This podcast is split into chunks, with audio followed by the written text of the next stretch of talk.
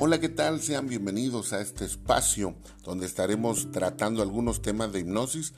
Yo soy el doctor Alejandro Sau, egresado de la Escuela Oficial de Hipnosis en España, con maestría y doctorado en hipnosis clínica directa.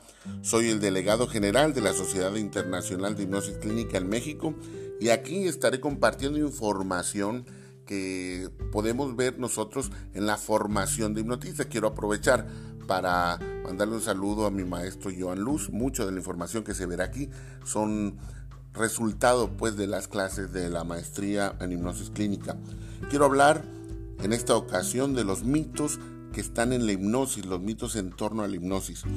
Es bien sabido que el mayor de los obstáculos con los que se encuentra un hipnoterapeuta en la aplicación de la técnica hipnótica es una cantidad de falsas creencias que se han tejido en torno a la hipnosis creencias que han sido reforzadas por los medios de comunicación y los hipnólogos de teatro. Es preciso recordar hoy que antes de aplicar la hipnosis es importante, es necesario, es más, es fundamental quitar estos mitos, quitarle al paciente una cantidad de falsas creencias que tiene en torno a la hipnosis. Debemos aclararle los conceptos y quitarle los miedos debido a falsas creencias que pueda atraer que hacen que el paciente consciente o inconscientemente pueda dificultar pues, el proceso hipnótico terapéutico.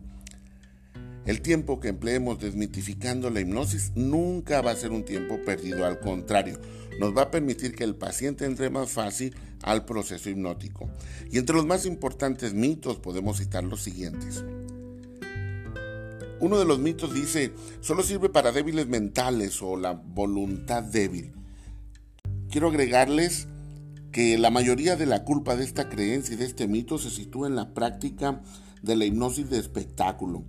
Obviamente, a todo el mundo le gusta parecer que es inteligente, pero hay algunos shows donde se le hace creer al, al público asistente que el el hipnotista tiene poderes mentales y tiene la capacidad de dominar la mente. Hay espectáculos serios de hipnosis donde obviamente se aclara todo esto, pero es bueno desmitificarlo. Está comprobado científicamente que la inteligencia va relacionada en positivo en el trance hipnótico, o sea que a más inteligencia tenga la persona, más probabilidad de entrar en el trance hipnótico tendrá.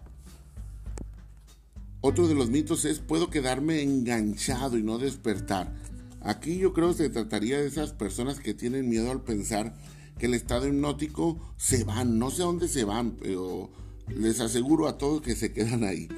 Esto no tiene que ver, o más bien tiene que ver con el hecho de la hipnosis de tipo regresivo en las películas, ¿no? De Hollywood, donde la creencia que el individuo consigue desdoblarse o viajar astralmente queda la duda en la persona de cómo regresar. No debemos aclararle al paciente que se le ocurriera algo al hipnoterapeuta. Por ejemplo, que se tuviera que ir inmediatamente y la persona queda hipnotizada eh, en, la terapia. Este paciente hipnotizado, transcurridos 5 o 10 minutos sin escuchar la voz del hipnoterapeuta, va a despertarse y va a salir automáticamente del trance. Despertará como si se hubiera acostado a dormir una siesta. Otro de los mitos habla de que la hipnosis es una cosa diabólica, es cosa del diablo. Y fundamentalmente en las personas mayores todavía existe la creencia de que la hipnosis pertenece a un rito satánico y las personas que están vinculadas a determinadas religiones consideran la hipnosis pues como una práctica satánica, pero es importante quizá cuando vayas a tratar a una persona, no decir en la primera sesión que se va a practicar hipnosis, tal vez se podrá decir que vamos a utilizar la relajación para ayudarla. Eh, no se trata de hacerla cambiar de creencias. Un hipnoterapeuta responsable. No tiene que alterar, no tiene que tocar ni afectar las creencias religiosas, incluso para llevar a cabo un tratamiento. El uso de la hipnosis clínica en la actualidad es terapéutico. No tiene vínculo con alguno o a ninguna secta o religión. Otro de los mitos dice que me van a sacar los trapitos al sol, como comúnmente se dice, que pueden sacar tus intimidades. Esta es la creencia en que el paciente estando en hipnosis, estando inhibido de sus facultades, eso es lo que se cree, pero sin tener en cuenta que nadie puede conseguir nada de nadie que esté en estado hipnótico. y que no quiera voluntariamente contestar, mucho menos si va en contra de su código ético, de la moral, de, de la religión, de sus creencias, de su integridad.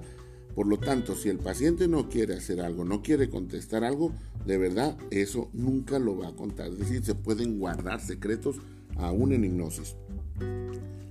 De repente otro de los mitos es que las personas tienen miedo a hacer el ridículo.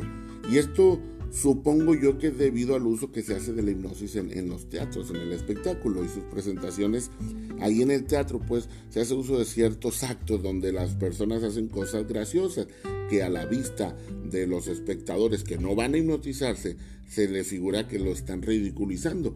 Pero eh, déjenme decirles que la clínica es muy distinto y curiosamente en el espectáculo los que suelen presentarse como voluntarios a estas sesiones de teatro son los que les gusta ser el centro de atención, simplemente van a eso, van a divertirse. La hipnosis ahí en el teatro es una hipnosis de diversión, hay que saber diferenciar la hipnosis de salón a la hipnosis clínica.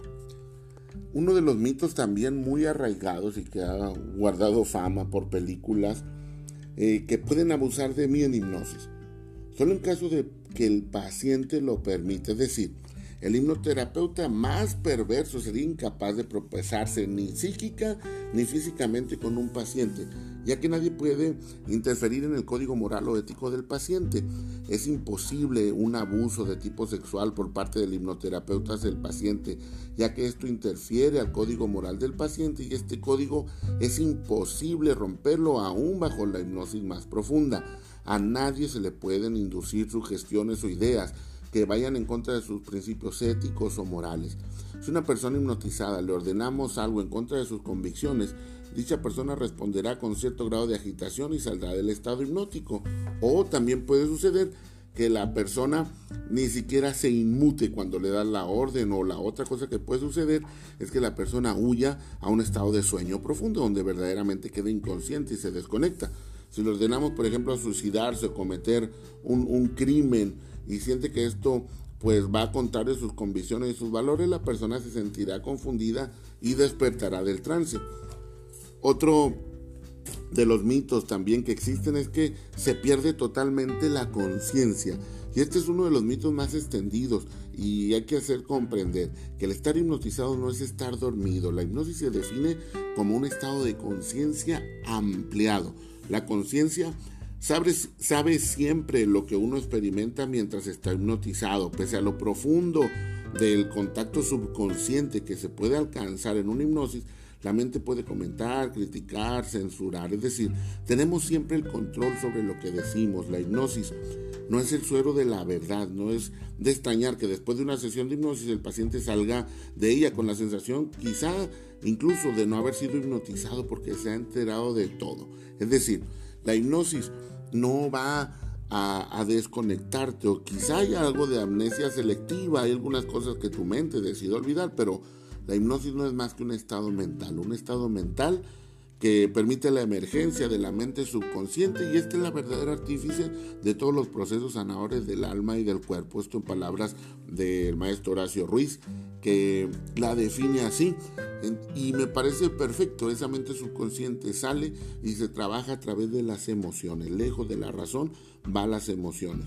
Sin embargo, siempre está el grado de conciencia y los valores éticos y morales de la persona al pendiente. Otro de los mitos es la hipnosis es peligrosa.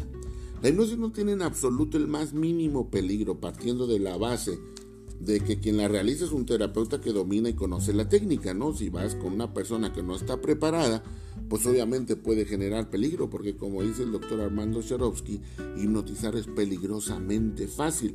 El asunto es qué hacer con una persona que está hipnotizada. Lo más peligroso que puede ocurrir, por decirlo de alguna forma, en una sesión de hipnosis, es que el paciente se duerma, que de esta manera pues lo hemos perdido en la sesión, no, no existe riesgo alguno en dejarse hipnotizar por un profesional, pero pues a veces utilizado por los aficionados, la hipnosis puede hacer aflorar traumas ocultos sobre los que se pierde todo el control. Si el terapeuta no tiene o la persona que está hipnotizando no es terapeuta, puede desatar una reacción que quizá no pueda controlar. La hipnosis no es un juego y hay que tener cierto cuidado, sobre todo en, cuando hay esquizofrenia, cuando eh, eh, está esta condición, pues sí hay que mejor no hacer hipnosis, la verdad, es mejor que esté contraindicada en ese sentido. Hay formas de, abordamiento, sin embargo hay que tener mucho cuidado, tenía que ser un hipnoterapeuta muy preparado con cuestiones de medicina y todas esas cosas. Eh, es una técnica muy potente que puede ayudar a superar una enfermedad tanto psíquica como física y deben emplearla solo profesionales afines a ella. La hipnosis cuando está en malas manos es lo mismo que la medicina eh, en manos equivocadas, pues por tanto la hipnosis es uno de los métodos más inocuo y carente de efectos secundarios, siempre y cuando, siempre y cuando esté realizado por personal cualificado y experto. Y pues esos serían algunos de los mitos más generales e importantes de la hipnosis. Es recomendable pues aclararlos a los que intenten, a los que estén pensando en hacer terapia antes de empezar con la primera sesión. Les doy las gracias de haberme acompañado y aquí en este espacio estaremos teniendo temas interesantes. Si les interesa hablar un tema en particular, de verdad escríbanme por aquí, mándenme un mensajito y con gusto abordaremos los temas desde el punto de vista de la hipnosis. Muchísimas gracias, nos vemos después.